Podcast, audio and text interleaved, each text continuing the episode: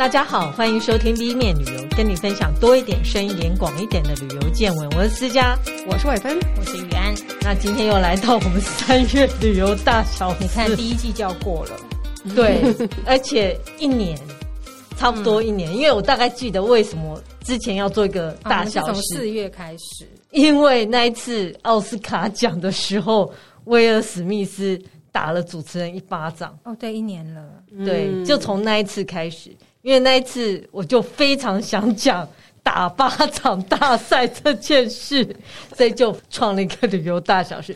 哦，所以这个月当然还是有打巴掌大赛这件事啊。哦，因为一年了，对不对？是他每年都会举办哦。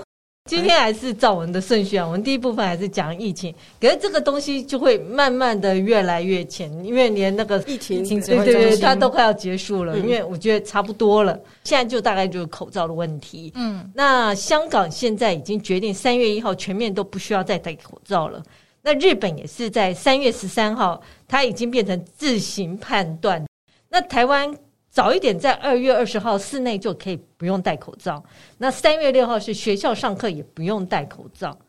不过，其实它有规定很细化的裁判，是付费区要戴，不付费区不用戴。等于是你进到闸口里面就要戴。你因为有些捷运站你下去啊，你还有一个很大的空间。对，对，比如像台北车站，你如果进去，它上面那一层你可以买便当吃东西那里。嗯都不算付费区，你可以不用。就是商店街的那一部分，哦、你还没有进到黄色线，然后刷卡进去前是。嗯，嗯但如果刷卡进去，因为我知道之前有个争议是有人居然下车就把口罩脱掉，然后还跟警警卫吵架。那根据传染病防治法，就会罚三千到一万五千，所以大家记得要逼逼完再不戴。不过呢，老实说，台湾虽然是二月二十号之后室内就不用戴口罩，但大家还是戴口罩。嗯，我觉得台湾戴呃亚洲人戴口罩的比例很高。嗯，那我不知道说现在居然衍生出一个问题，比如像纽约啊，因为纽约有很多蒙面的 抢案。嗯，然后所以纽约市长说不要戴口罩进店里。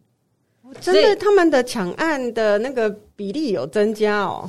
呃，应该是说他们戴口罩进去，大家就会觉得你是是要来抢劫哦。嗯，这就是文化差异。是，然后再加上呃，现在因为大家戴口罩都两三年，为了脱口罩这件事，大家都开始紧张了起来。就像日本，听说它口红销售率就越来越高。然后还有人是开始去看皮肤科，嗯，啊，然后要练习笑容。我之前还看到说有那种柜姐，这三年每次服务客人的时候，她都在后面做鬼脸、歪嘴，然后就是很不爽，但大家都看不见。现在要开始假笑了，她觉得有点累。然后还有一些小朋友，听说就是觉得自己长得不好看，嗯，因为之前我们也有报道说，戴口罩你颜值会提升。而且老实说，看起来比较看不出年纪。嗯，因为下巴这个地方其实影响很大，所以有些人现在有口罩依赖症。我这种人就来亚洲吧，因为我还是喜欢戴口罩。好，这件事就这样。那我们现在来讲，还有一些呃，因为一些灾情有改变嘛。嗯，比如像圣母院，它在二零一九年。那时候四月的时候大火，嗯，对，那时候很多名牌精品都在那附近，就是说我们要捐钱，但我不知道最后有没有捐啊。老实说，之前就是说他们想要赶在二零二四年赶在巴黎奥运的时候开重新开，嗯，嗯，但一直没有确切的消息出来。最近三月，法国文化部长终于正式宣布，在二零二四年十二月。圣母院就会重新再开，嗯、就是大众可以去参观，然后开始举行弥撒或礼拜，嗯、就可以用了。不过虽然开了，但整修工程会一直做到二零二五年。嗯嗯，所以大家如果在二零二四年，就明年去巴黎的话，就有机会可以进到圣母院里面了。嗯，终于，终于，对，这其实也是跟那个呃圣家堂也是有一个。时间点也是快要开的，希望西班牙那个圣家堂，嗯，希望大家都可以有有生之年可以看。因为我忽然想到这件事是，是因为我又想到《冰与火之歌》跟猎人，大家都说烧给我吧，在我有生之年把它结束吧，不然你就要烧给我。大家活久一点，对，就是有生之年希望都可以看到。好哦。然后另外一个也是延续将近一年的乌俄战争，世界遗产啊，UNESCO 就是联合国教科文组织，它去年其实世界遗产的审查委员会是在俄罗斯举办嘛，就因为打打打打打打，它本来一直延迟延迟延迟，居然打了一整年，所以去年就没有。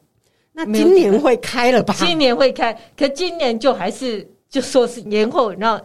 会在九月十号在沙乌地阿拉伯开哦，嗯，早换个地方不就好了吗？就是他还在等，因为你不知道战争什么时候结束，哦、然后就这样熬熬熬，结果就熬了。好像因为这就是很没有效率的所谓的联合国，就是所有的事情都是要很多大家一起开会解决这样。是，然后就一直等待，一直等待，哦，没想到就拖了一整年。好，那就希望它赶快结束。然后三月。世界各地发生什么事？哦，当然除了樱花之外，我们一定会讲樱花嘛。嗯，台北有杜鹃花季，啊、大家要记得这件事。欸、很美耶，在台大校园里面、嗯、就一整排、嗯嗯。对，然后其实那个杜鹃花季，它抓的时间是三月一号到三月三十一号。那为什么是三月呢？因为大家有一首歌叫《淡淡的三月天》，不是啦，就 在这个时候开。哎呦，台北市大概有三个主要的展区。一个是万华，是龙山寺，就中华路一段啊，在捷运龙山寺那一整条。那第二个就是像玉安讲，台大那附近。嗯，然后还有就是大安森林公园那里，嗯，二二八公园那边也也蛮漂。但是现在我那天才刚走过去，还不多，还不多，就是零零星星。它的杜鹃花的花朵比较小，嗯，比起台大那个那种对丰盛度真的差很多。对，台可能那个采光真的比较好，台大真的很凶猛，就是像花片整片的。对，其实以前剑潭公园那边有整片的杜鹃花，很美，你坐公车经过都会看到。可后来，因为他要展出那个马赛克瓷砖墙，那个是非常有名的一个艺术家弄的，然后是民国三四十年很早就做的，所以他为了让那一面墙凸显，他就把整个杜鹃花都移开了。哦，对，好可惜。对，呃，对，所以我觉得这是取舍，因为没有杜鹃花，但你可以看到那一那一整面瓷砖的画。好，这是后话。那我就来讲一讲，为什么台北是杜鹃花呢？因为杜鹃花是台北市的市花。那我们平常看到的杜鹃花呢，其实叫做平户杜鹃，它是日本引进栽种的。其实它开花的季节就是三月到四月啊。然后因为它生性耐热，然后花又大朵，生命力也很强，所以大部分台北市你看到路边的公园啊，或者是路边几乎都是这个花，嗯，然后就是浅粉红色的。但如果是台湾原生种的，就是在乌来哦，乌来它是比较深的粉红色，不过它的开花季节是三到四月，然后需要在中高海拔出，它就是我们的原生杜鹃。嗯嗯，大概就分这两种，那其他我觉得会比较少看到。呃，因为其实杜鹃品种有很多，大家可以上网去查查看。嗯，那最常看到就平户杜鹃。台北市有做什么事呢？因为你看，人家樱花季，日本、韩国做了一堆，我们有做一些平日的 DIY，你可以去报名压花啊，或者做一些盆栽啊。然后什么管道我们可以台北呃，你就查那个台北杜鹃花季，嗯，然后你就呃查那个网站，然后就会有一些活动，你就可以免费去报名。嗯嗯嗯。然后它还有一个叫做杜鹃走读导览。在三月二十四号到二十五号，它也是免费的。它大概分两个路线，其实都是在台大。嗯嗯，叫城南杜鹃嘛，就边走边讲历史。嗯，那还有到三月底，三月二十六号会有个大野餐，不过那个大野餐已经报名额满了。嗯，对，大家也可以去看一下。不过你可以路过去看。其实阳明山也有啦，对，阳明山会比较晚一点。那个时候念书的时候，因为花季大家都冲上山嘛，然后那时候公车没那么多，我们根本在等车的时候就是整车满满的下去，就会过站不停。所以后来我们就走路下山。那沿沿线走下来，其实有蛮多段都有很漂亮的杜鹃花。嗯嗯，走路下山，哇，那要多久啊？那时候年轻啊，高中生嘛，走下来。也不知道，就同学就边走边聊天，嗯嗯、对，大概也一个一个多小时吧。哦，okay、台北有杜鹃花，那日本跟韩国就是樱花喽。嗯，那每年都会有樱花前线这件事。嗯，本来我在呃之前在准备的是是三月二号，结果你看他马上又更新三月九号再更新第七次，然后下一次要再更新，因为它会时间越短就越准。嗯，下一次再更新是三月十六号。那大家可以看这个日期，然后去决定呃怎么追。那我大概跟大家讲一下，它基本上是日本气象株式会社公布的。那目前的时间点，最南边当然就是福冈嘛，福冈呃大概是三月十九号，然后大阪三月二十三，东京三月十五。然后在最北的札幌是四月三十，嗯，就从比较温暖的开始开，嗯、对，是的，是根据染井樱嗯的开花日期，嗯、对我讲的这个开花日期是开花哦，到满开你大概抓一周到十天，嗯，然后所以在这一段期间你都可以去，他讲的只是开花啊，满开就全部开的。如果你去这个呃查樱花前线，它其实会列出大概从鹿儿岛到北海道。有一千个地方开花的情况，嗯，那我也研究一下，因为我每次都很好奇，它是怎么预测的呢？其实樱花要开很复杂，它在前一年的夏天就已经形成了蓓蕾，就花花蕾，嗯，然后要经过秋天，秋天，然后形成花蕾之后，它就休眠。以便度过冬天跟秋天很冷的时候，那气候变成热的时候，它就开始成长，就醒过来，然后开始成长，变那个花苞就越变越大，越变越大。等到它的花苞的头变得有点黄黄绿绿的时候，它就要开花喽，然后就正式开花。开花到满开大概就是抓，就像我刚刚讲到五到九天，大概一个礼拜左右。那因为今年比较热，所以它比往年大概都提早一到两天。大家就多注意，这是樱花是这样开，那这怎么预测的呢？他说，我们是有一套方法，根据我们过去的经验，还有气温啊，然后还有一些研究数据推测。那所谓开花跟满开会有样数，我想什么是样数？呃，各地都有一，他们预计就是一棵树。哦，然后若五到六朵叫做开花，嗯，啊，若有到。百分之八十叫满开，哦，对，而不是像我想的是微微开，然后开很大，这叫满开。不是，不是，没有，没有，没有，没有，是满满的开满满，对对对，我以为是开很大。樱花你要开它开多大？对，那一朵就这么大。对，跟我想的不一样。它开多大？原来满开就是热水器，几乎大家都开叫满开。不过，如果三月就是没有空，或是没有办法赶在三月，其实日本有蛮多地方是提早，比如像冲绳，它就是一月多，嗯嗯嗯。就开了。因为像台湾，好像哇哇，好像也是台湾二月二月中，我记得在过年前就开始听到人家在冲绳也差不多，跟台湾时间差不多。然后静冈的土肥樱。它也比较早开，它也差不多跟冲绳的那个时间差不多，嗯、然后它的颜色就比较深，而且我看过它的那个照片啊，它比较不像樱花，就是一点一点的在枝头上，它有点像开成一大串这样子，哦，很美，嗯、是。然后呃，他也建议你可以下载一个叫 Sakura Demi 的 APP，你可以一路追樱花。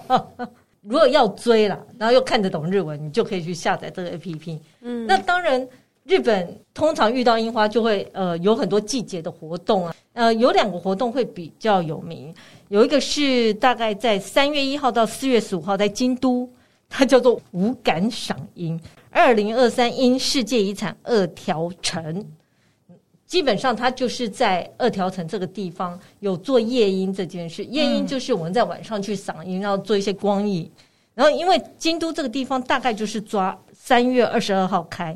然后三月三十满开，但他这个活动抓的时间更长，他是从三月一号一直抓到四月十五号，就是所谓的光雕秀。除了晚上打灯之外，嗯，那二条城等于就是它整个舞台的背景，它会在上面打出很多的光影啊、图案啊，然后还会有音乐。它其实是要钱的，它有三百多颗樱樱花了。讲到这样。付一点钱，应该是比较愿意的。应该是进去那个场入城费，入城本来就要钱，对，是。然后呃，是一千六到两千日元。那我换算一下台币，大概三百六十五块台币到四百五十块。而另外一个其实跟樱花没什么关系。但它也叫樱花，它是二零二三年富士知音祭典。知音我有看过，知音其实不是樱花，嗯、只是花长得像樱花，嗯、它是长差很多哦，因为。对，因为它是长在是粉红色，不是，它是长在地上的。哦、对对，它是就像草皮这样的东西。对，你不要想象说是在树上，那个那个，你如果不知道，第一次去会觉得，啊，它怎么在那个就很奇怪，想象的不同。可是它叫知音，嗯，然后所以他说他有五十万株知音，其实很难算，因为草就很难算，它就像草一样长。就整片的花海，像花坛呐。哦，对，它不是长在树上的。对对，它的时间点是四月十五到五月二十八？嗯，它的开花时间本来就比樱花晚一点点。嗯，然后一般来讲，它其实是比较属于绣球花这个品种的。哦，嗯，然后可是就是短短的草，所以它就没有结成球，可是是摊开的。对，它是摊开的品种，可能是又跟。旁枝吧，哦，嗯嗯，可能颜色也很像，花的样子也有一点点像樱花，所以他们就叫它知樱。嗯，我自己觉得很漂亮，是因为。在拍照的时候，因为后面还有富士山，嗯，所以这样行程就非常美丽。而且他们会根据花的颜色去设计那个，就是各种图案。对对对，时候它就有花道会出来。对，然后不同的花样，真的蛮像那个地毯的织织锦的。像北海道那边那个薰衣草那啊，对对对对，就是这样一条一条一条的，不止一条，它有时候就是会有图案图案。它有螺旋在地形，对对对对，我还以为是那个纳斯卡图案，你知道吗？就是有一个人形。不过你刚刚讲那个夜莺啊，基督赏夜樱，其实我印象里面他们曾经停办过。然后我刚查，二零一七年啊，他们就是那时候他们每年都会办嘛，然后每年其实都会涌入大概有三十万，就是白天晚上就总共有三十万游客，每年就是在那段时间，因为那边真的是很热门。对，但是。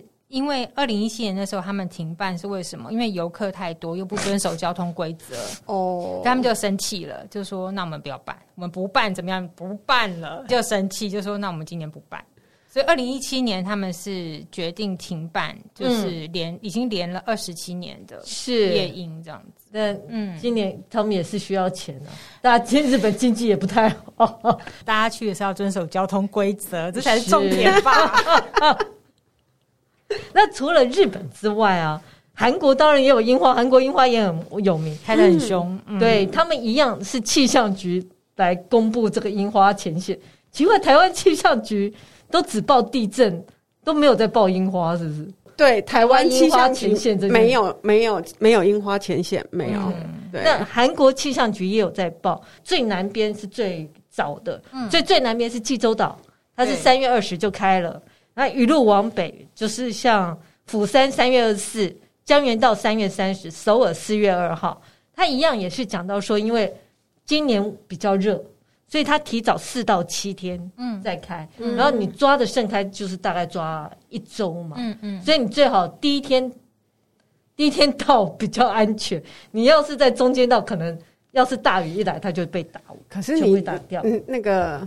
机票很难呢，很难这样子这么巧哎，是，不然就是你先到别的地方，你都要三个月前就买好机票呢。因为樱花真的很漂亮，然后当然他们也会为了樱花这件事，韩国没有要喝酒做了，他们去跑马拉松。今年四月一号会举办第三十届庆州樱花马拉松。嗯，它其实隔了四年，就隔了那个疫情期间。对，以前大概有一万两千人参加，嗯、但我也可以想象很美，因为樱花其实就是风吹来就会飘下樱花瓣嘛。嗯，那在那里跑马拉松是也是。蛮爽的一件事。嗯、而且之前我们讲赏樱的时候，就有提到说，韩国的樱花它其实到后来几乎都是单一品种嘛，他们种很多单一品种，嗯、所以那个颜色就非常的整齐划一，嗯、然后像种行道树这样种这样子，嗯、所以真的樱花雨飘下来的时候是很漂亮。嗯，的确。但除了粉红色这件事之外，三月也会有个奇怪的绿色事件出现。圣派崔克，对我，我觉得台湾我们不太重视这件事。酒吧啦，酒吧会广告，而且就是 Irish 的酒吧会比较多啦，对对对，就是爱尔兰人。然后我是为什么？因为我在玩游戏，我在玩线上游戏。你看线上游戏全球都在玩嘛，然后他每次有什么节庆，他会弄出来。这这。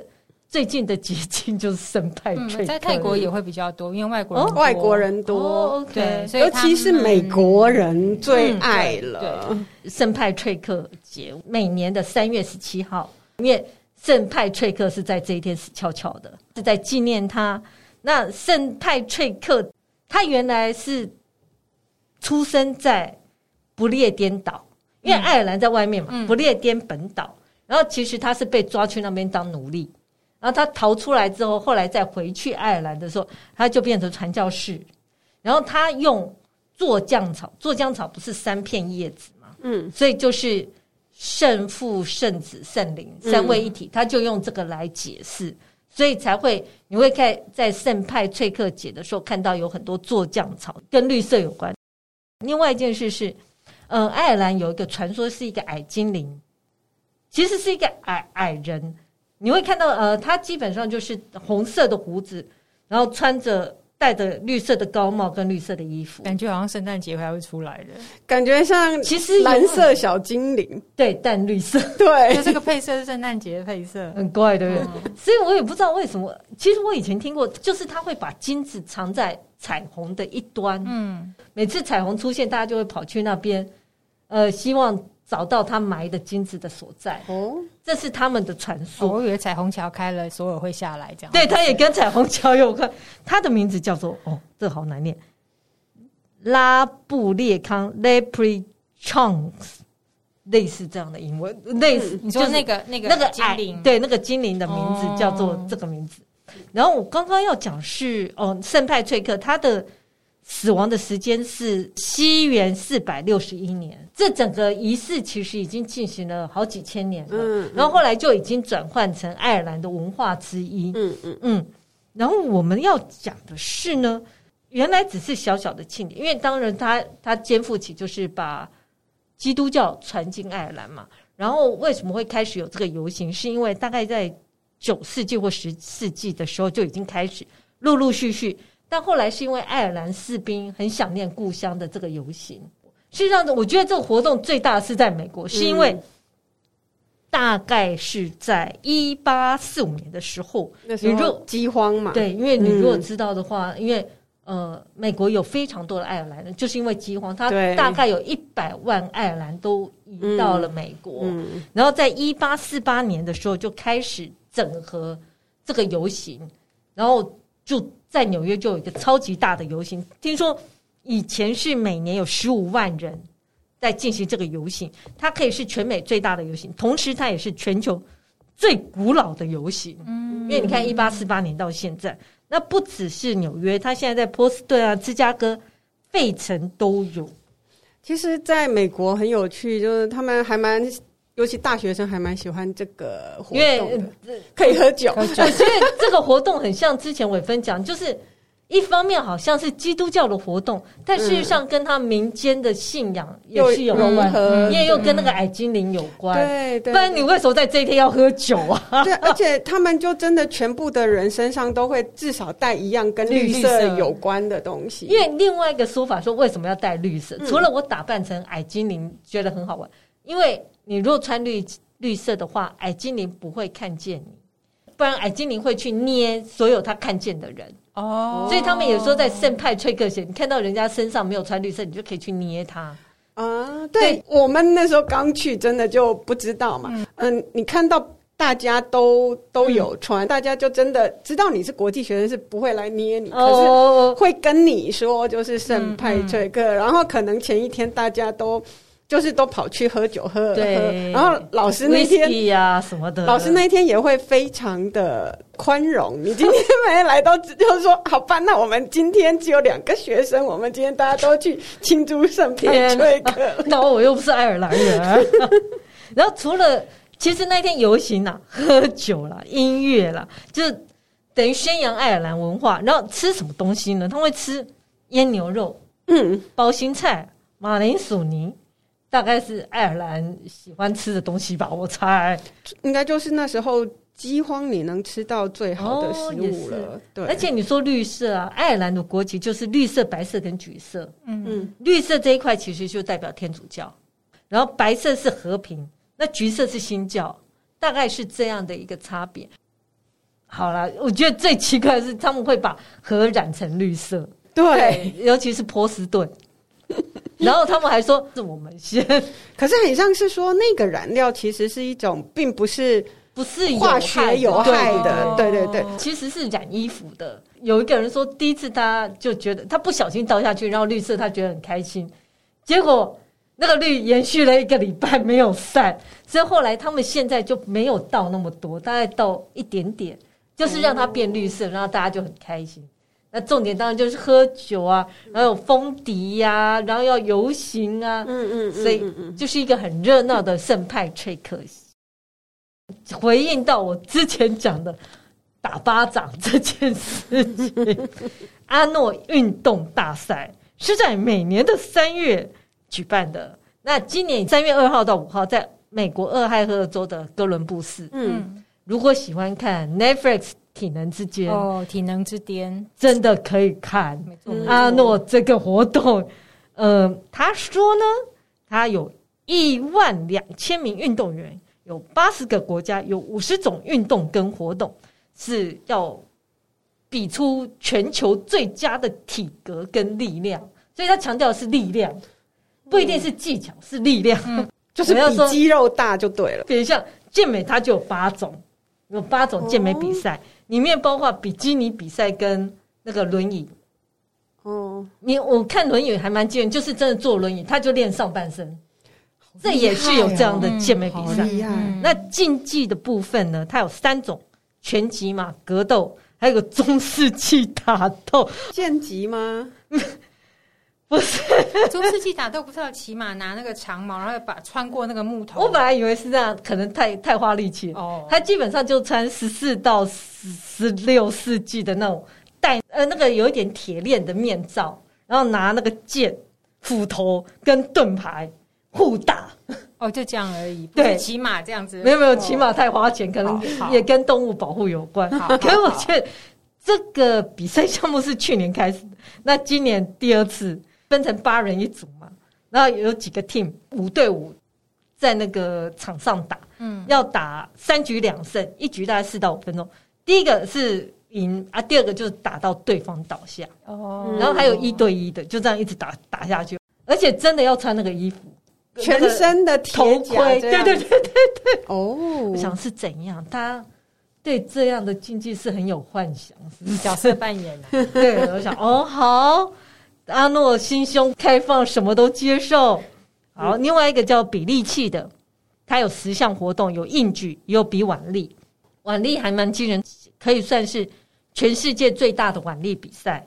以今年来讲，就有两百六十八人是到最后决赛。嗯，我忘记提，刚刚那个健美啊，不要以为阿诺只是随便办办，他其实有七个是国际健美总会的职业联盟赛。是有资格的，他那个是可以被认可的。嗯，虽然他其他都怪里怪气，他不是比好玩的。对，他不是比好玩的，嗯、但其他有些是比好玩的，比如像比例器里面有一个叫忍者经典赛，而且我觉得美国很疯这个、欸。我后来研究一下，他们有世界忍者联赛，是那种障碍赛，就是过对，其实像障碍赛，然后很像那个日本。嗯日本有个体能竞赛，嗯，然后就体能王，对对对，就那个节目，他们的项目有点类似，有点障碍，然后跳来跳去，滚来滚去，然后爬一爬。哦，美国人的忍者就是这样哦，哎，对对对，像我们不是射飞镖，而且我们想象中应该是围墙上面，我觉得它有点像跑酷。嗯，对啊，对，有点像跑酷，应该要这样子，然后有一点呃比力气或怎样，他们这个很红诶，他们还有青少年忍者比赛，然后成人的忍者比赛。美国人对亚洲的误会很大，呃，所以呃阿诺这个运动盛典里面也有包括忍者比赛，好，然后还有一个是苏格兰高地赛，是那个端一个超大木头，然后要往前推的那个。那个是另外一个赛。哦，苏格兰这个它的高地赛是有点像推铅球或者链球哦，有这部分有有看。那因为其实苏格兰高地比赛啊，以苏格兰当地来讲是每年五月到九月。那我们下个月我会来介绍这个苏格兰高地比赛。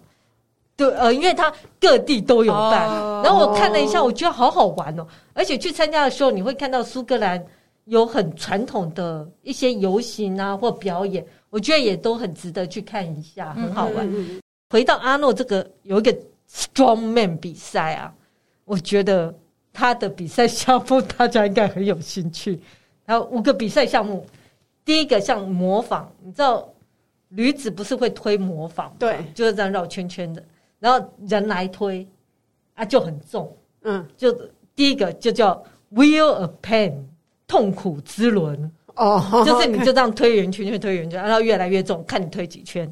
第二个是举那个澳洲的项目，就是一根很大的澳洲项目，你就把它举起来。为什么？因为澳洲项目比较硬吗？我猜它是比较重，还是怎样？它就有这个比赛。第三个叫 Elephant Bar，举大象吗？不是，是。它其实很像举重，可是它的举重的那个横杠比一般我们在奥运或者什么一般举重还要长。哦，然后两边放的那杠片非常多，所以你会看到那个他们举那个 elephant bar，左左右两边都是往下垂的，哦、然后大概五个五个或十个十个，嗯嗯嗯、看起来就很惊人，好可怕。就是 elephant bar，还还有一个叫丢大石，就是他给你一个很大的石头。其实我觉得应该不是石头，可能是胸部去接，就是 没有胸口顶在顶在头上，然后往外丢。好好。然后还有，然后第五项是有一个木头做做的方块，然后你站在里面把它举起来。哦，对，大概就这五项，这是呃比例器的经典赛。以前在有一些美国深夜节目里面，深夜节目会看到，就是他们会有很多那这这一类的丢比赛，什么抬起车子啦，比丢很重的东西到底丢多远？我觉得那也是一个，就是有趣啊，可能某些地方的传统。嗯，然后就是比力气，因为你看他有比那个健美，就是体格很漂亮，有比力气的，因为比力气不一定体格很漂亮，因为力气又是另外一回事。嗯嗯，那你都知道这个阿诺经典赛是一九八九年开始到现在已经三十五年了。哇，阿诺已经八十了吧？好像他还继续很认真的在主持这个节目，而且我觉得他有一句 slogan 很棒，他说：“我们由健美界最伟大的冠军来举办最专业的活动。”因为阿诺自己就健美很几好，好几项嘛，对不对？然后这就是三月会发生这么多，感觉就是春暖花开，然后大家喜欢比力气的时间。阿诺七十五岁，可是他体格还是维持的很不错。嗯嗯。然后那有一些新的东西呢，我最近才看到啊。你知道，呃，我之前还是很喜欢讲说雕像最高这件事，对，嗯、但没想到现在不比雕像，我要比摩天轮。哦，所有是三月八号宣布，首尔。对首尔，韩国首尔，嗯、他们会在二零二五年开始动工，做一个在汉江旁边盖个全世界第二大的摩天轮，嗯，叫 Soaring，然后预计二零二七年完工，会多高呢？它会高六十层楼，直径是一百八十公尺，虽然是第二高，嗯，但其实它是最大的无轴心，就是。它就是一个圈圈，它中间没有像摩天轮不是很像那个轮胎一样有一个网轴吗？嗯，它没有，它就是一个圈圈，所以是戴森那样子的。哦，对对对对对对对，嗯，因为他们觉得啊，摩天轮其实除了是地标之外，都可以吸引很多人，所以他们也要改一个。所以，嗯，我因为这件事我。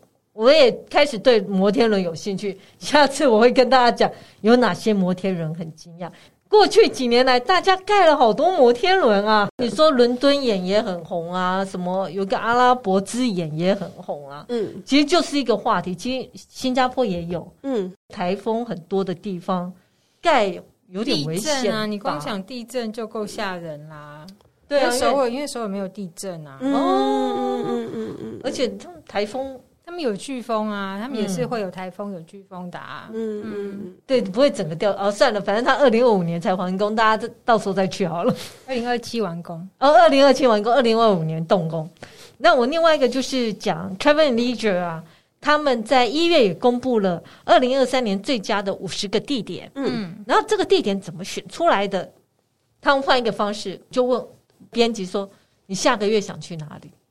嗯、然后，这编辑就选了很多地方，然后最后就选出了这几个地方。嗯，Lonely Planning 就孤独星球也是这样，它已经不是只选最佳旅游地点，它还给它分类型。对，因为大家会越分越细嘛。嗯，那就分了几个类型，比如像文化的、食物与酒的、都会的、清水体验的，嗯，还有自然与新鲜空气的，还有海滩氛围以及前进未来。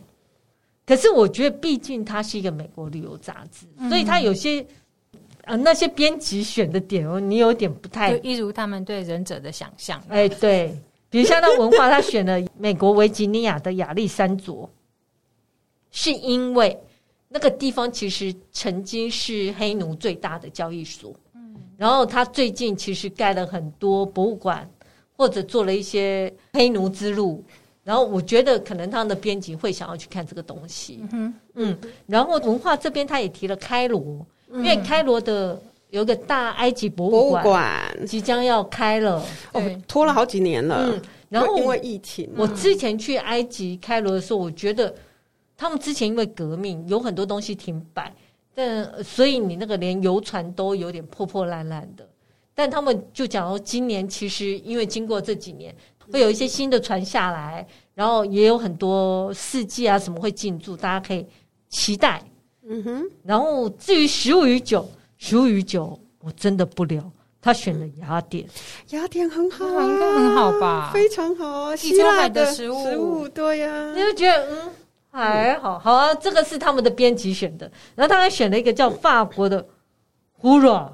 嗯，这是一个非常小的地方，嗯、然后它有葡萄酒著称，然后它有起司之路，哦，它很像是在法国和嗯、呃、瑞士。瑞士之间，对对对对对对，因为它其实也算法国，呃，就是拥有他们叫做拥有独特个性风土的产区啦，嗯嗯，对，它是一个小小的地，那因为它酿的那个那个酒是比较偏。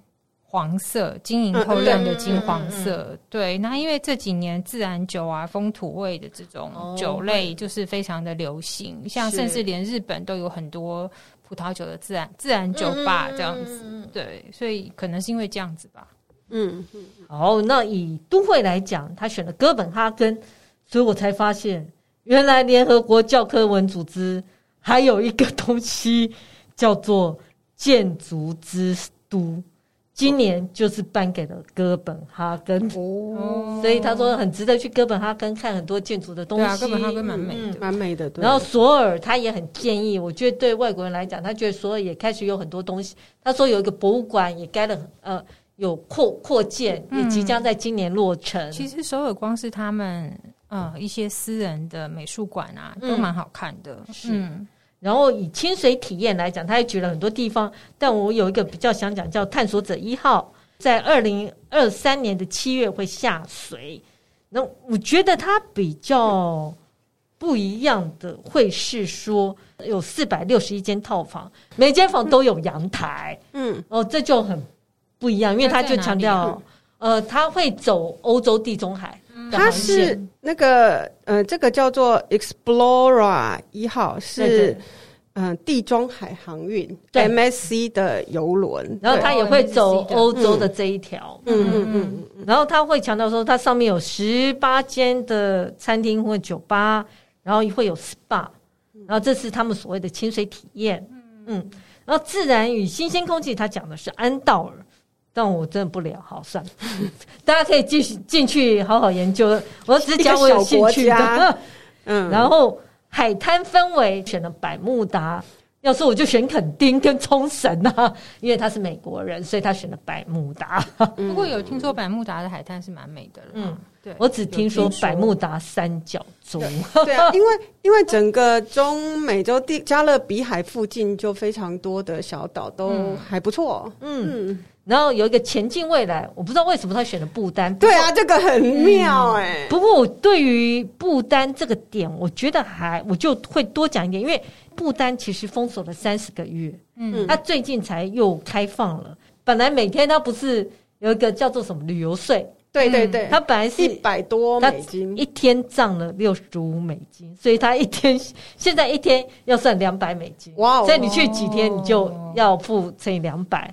他这个月开了一个叫做 Trans 不丹步道，就是可以横跨整个布丹的步道。嗯，然后这这个步道他花了六十年去开垦，大概有四百二十公里，两百五十迈这么长，中间会经过四百个死基博物馆庙啊，然后也会它会整个穿越喜马拉雅山国度，是一个非常漂亮的地方。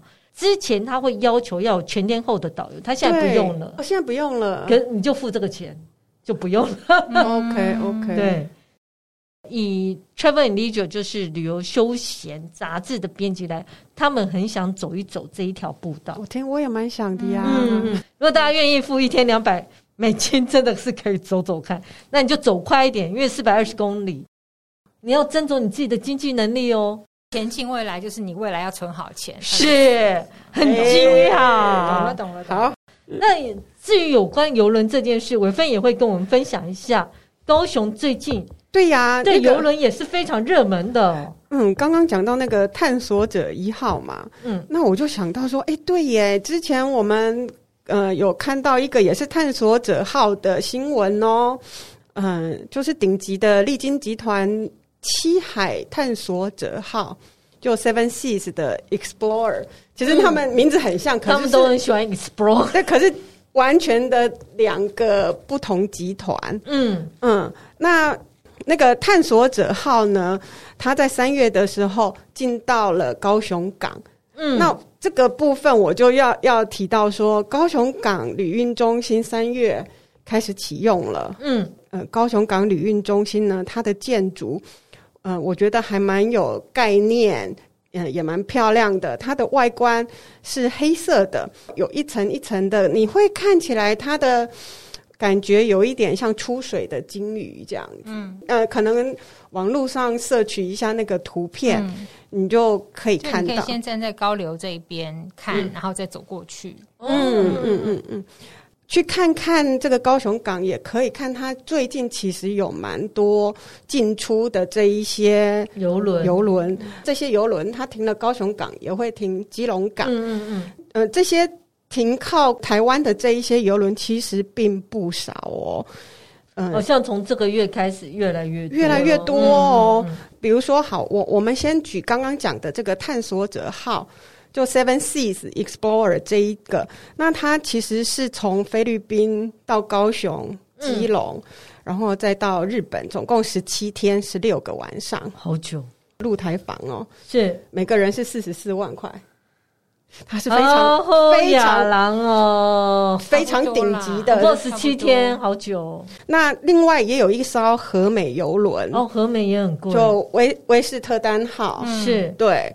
未来呢，其实有挪威宝石号也会进来，嗯、哥斯达邮轮，嗯，沙伦纳号，它从高雄为母港，呃，也即将要开航了。嗯，从九月到十月，总共有四个航次。要去哪里啊？嗯，它其实就会从高雄出发到日本、韩国。哦，那四有四天到六天不同的航程，嗯、没有很长啦。可是。是我觉得就是呃，同时你也可以看一下高雄港这个新的建筑，然后参加这个呃游轮的行程，嗯嗯嗯，我觉得是一个新的体验。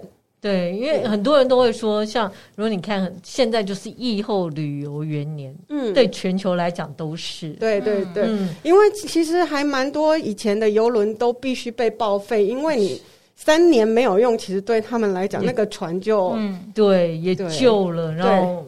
所以他们也花了很大的力气，尤其是游轮。之前在疫情最严重的时候，几乎是整个，我还记得日本那次是整个封在船上，嗯，好久哦。对，嗯，所以大家那时候真的有点害怕。对，那现在终于，终于可以开了。好辛苦啊，大家。对，新的游轮，我想有机会大家可以去试试看。对，尤其是母港的话，代表你可以从台湾这边上，对，然后你就可以直接去日本玩。嗯。也是一个不同的玩法，从海上看日本。嗯、我看了一下网络上，就一些推的旅行社都已经开始在上线卖了。嗯，嗯对。除了这些新的东西之外啊，那我们照例我们有网络追追追。那我们这一次要追什么？其实就是因为玉安啊，上次有请到他同学，嗯、然后是在香港中乐团，然后中乐团会到很多的音乐厅去表演。那因为这样，音乐厅其实。有很多的小秘密，可能大家都不知道。嗯、那玉安会跟我们分享一个是莎士比亚环形剧场。嗯。嗯，其实，哎，刚刚讲到游轮啊，香港中乐团最近的演出 就是在香港的那个接驳大船上演了一场，啊、然后丽娟是说是非常临时的一个邀约跟工作，嗯、然后就整团上去演这样子。好，那刚刚思佳讲那个环形剧场，本来那天是看到他们在网络上公告，因为他们本来就有开放让大家进去参观嘛。嗯、那这个莎士比亚环形剧场，它是在英国的伦敦。嗯，那他以前就是有让大家进去，就是你不看戏的话，也可以进去参观这样子。那他是说，从今年三月开始呢，他们会推出一个叫做 The Global Experience and Tour，就是他会。结合戏剧工艺的互动式观看，然后我就在想说，哎、欸，那可能是有一些什么 AR、VR 什么这种，可是到昨天再上去看，它并没有更细节的说明，哦、是，可是它已经开放 booking 了，这样子。哦、对，那它看起来就是说，它会有更多更细致的导览，比如说它的那个剧场是怎么盖起来的，嗯、然后这些工艺的故事，这些机关。然后，因为舞台上会藏很多机关嘛，这怎么样的变化、啊，嗯、他会做这样子的解说跟导览，这样子。是对。那其实，呃，大概提一下这个环形剧场啊。那时候去的时候年纪小，二十几年前，就是也忘到底有没有导览。嗯、那总是进去，就是再去回头再去看了一下，它其实。不是最原本莎士比亚他们那个剧团盖的，嗯，因为后来它经过一些也太多年会坏掉了，因为它其实最早最早的莎士比亚环球剧场是在一五九九年盖的，嗯，然后也八百就是莎士比亚他那个时候跟朋友们就是一些剧作家合作的，叫做宫内大臣剧团，就是他们一起盖起来的。嗯、那但是呢，他这时候是盖在泰晤士河的南岸，是。但是到了一六一三年的时候呢，诶、欸，大火烧掉。那为什么烧掉？是因为当时他们在演《亨利八世》，然后中间有一幕就是要、嗯、要开炮，然后那个炮呢就准准打到木造的屋顶。也还蛮白痴的，那时候又没有保险。对，然后到了一六一四年呢，他们其实又又重建嘛，因为烧掉，反正就是在重修重建嘛。嗯、可是到了一六四二年的时候，因为清教徒的关系，就是被迫关闭。嗯，对。那其实后来一直到很后面，到了一九七零年代的时候，是一个美国的演员，他到那边去演出，他就很希望能够。在重建哦，哦，所以其实它重建的位置距离原来的地方好像差了两百多公尺吧，嗯、并不是真正原址重建这样子。对，但是他的演员比较有钱，但 本身这个莎士比亚很大热情，哦、因为他也是到伦敦去演了《奥赛罗》。总之，嗯，他就是重新。按照原来的那个环形剧场的样子，就盖了盖出来这个环形剧场这样子，哦、这就是现在的环形剧场。对.那其实大家如果去的话，他们现在还有继续有戏在演。嗯嗯，那如果你不看戏的话，或是时间安排上没有办法看的话，也可以去参加他们的导览。那在参加导览之前，如果你想要更清楚知道说，哎，环形剧场到底长什么样子，其实网站上他们也有网站上三百六十度的那种 tour，哦，是对，就是用照片跟一些影片让你看这样子。嗯，然后也可以去做做伦敦眼。哦，对对对，然后有惊人的摩天轮啊，嗯嗯嗯。嗯 然后我记得伟芬也有说可以住在音乐厅里面。对呀、啊，最近啊，艺文圈一个还蛮轰动的消息，就是 Airbnb 它做了一个行销，我觉得很有意思，开放一个晚上的 Booking，就让你住在巴黎歌剧院的包厢的包厢，最顶级包厢。他把那个最顶级包厢呢改成一个住宿的房间，这样子，一个晚上，嗯，一个晚上，他他只开放一个名额。就是因为那个包厢也很小，不小很大，是吗？我以为大概就坐两排，然后这就是这就是我们缺乏想象嘛。对，包厢很大，非常大哦。是哦，嗯，我呃，大家有机会去 Google 一下，就是 Airbnb，然后巴黎歌剧院，你应该就可以看到，然后它会有图片给你，它那个大小。看起来其实是并不小的，其实蛮适合演鬼店的啦，因为它都是那种赭红色的，对对对对，红金配色，很恐怖。好，其实巴黎歌剧院最有名的就是歌剧魅影啦，嗯，因为它以这个地方做故事的背景嘛，是在演一场演出的时候呢，有水晶灯掉落下来，还砸死人的意外，所以才启发了歌剧魅影的这个小说。那在一九八零年代被嗯，Andrew Lloyd Webber 改成了热非常热门的音乐剧。那现在住在那边会有鬼吧？对呀、啊，就是 这就是一个剧院都有鬼、啊，对，这就是它有趣的地方啊。是，嗯，那它开放的这个名额呢，是已经时间过了啦。嗯，那三月二号的时候，多少钱呢、啊？住宿费只有三十七欧，合台币。大概一千两百块而已，是还蛮蛮便宜的。你抢不到啊？对，你抢不到。那我我我要告诉你的是，它其实不只是住哦。来，大家听一下，它还有包括了什么东西？巴黎的国家歌剧院，它还附设歌剧学院，嗯，还有图书馆。那所以你住在这里的人，可以就是你可以去进出那个图书馆，然后他还安排了一场私人的芭蕾舞剧。哦，私人的芭蕾舞剧倒是很惊人。嗯，还有刚刚讲的巴黎歌剧院附设的学院，嗯，学生表演的独奏会，嗯，那在独奏会中，他会提供你香槟和开胃菜。这是单人房吗？双人房哦，不然一个人有点尴尬。然后呢，也有晚餐哦，嗯，晚餐是在舞台后面的一个呃 rehearsal 的的一个。地方练习室。对，然后那个练习室其实非常的有名，是那个画家有一个画家叫窦加·德加斯哦，他他画芭蕾舞，芭蕾舞，嗯、对，那他有一幅画就是以这个练习室为名的，嗯，那这一幅画是现在是收在奥赛美术馆，他会在这一个舞台上面安排了一个桌子，两个人给你吃晚餐，但其实没有卫浴吧？他有卫浴。可是用的是、那个、不在包厢里，哦、对，不在包厢也很对对对对，因、嗯、因为其实那一些他们要盥洗换装，其实还是需要。休息室那边会有。对对对对对。那另外就是最惊人的就是歌剧魅影里面有没有？大家印象中应该它有一个地下湖泊哦，对对，其实他会带你去看哦。其实真的有地下湖泊，其实它是一个地下蓄水池啦。就是供消防什么使用，你要知道，就是像那个玉安刚刚讲，剧院表演偶尔就是会发生火灾什么意外，嗯、所以它地下有一个蛮大的蓄水池这样子。哦，嗯，所以它本来就有是木造嘛，所以有一些比较大的，像巴黎歌剧院这种，大它就必须要公共设施。对对对对，所以你看加起来才一千两百块。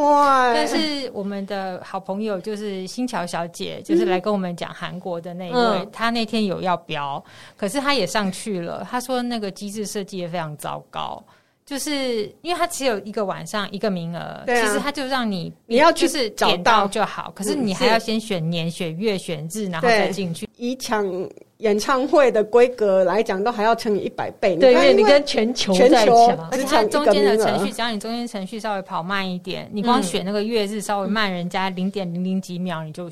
对啊，就是网络速度慢一点就没有。我觉得啦，大家可以注意一下。嗯、呃，其实，在欧洲很多这一类的，就是呃歌剧院呐、啊，或音乐厅啊，他们其实都会有一些幕后的活动。嗯、那你注意一下，搞不好看哪一天你就会是那个幸运儿。对，而且就算不标的话，他们有很多是日常，就是你可以去预约。导览的，对对，日常都各种语言都有。嗯、你要他有带录音的，或是专人导览都有。然后有一些甚至也会真的带你到后台去看他们的那个舞台制作，就是木工的地方，嗯、然后或做服装的地方。所以有兴趣的话，大家如果到某个大城市知道有的话，网络上稍微查一下，他们现在都蛮方便，网络都可以预定跟购票。嗯，目前来讲就是嗯，华文、中文。导览是越来越多了啦，哦、你可能会大家学至少会录好一个语音给你带着，对，带着，对对对对对，嗯，嗯。果然真的不能让贫穷限制你的想象，嗯，大家现在创意无限，好，那这个月的旅游大小事就到这里喽。啊，如果喜欢我们的节目，请在各大 Podcast 平台订阅我们，或到脸书 IG 按赞、追踪、分享给你身边的朋友们。谢谢，谢谢大家，拜拜。拜拜。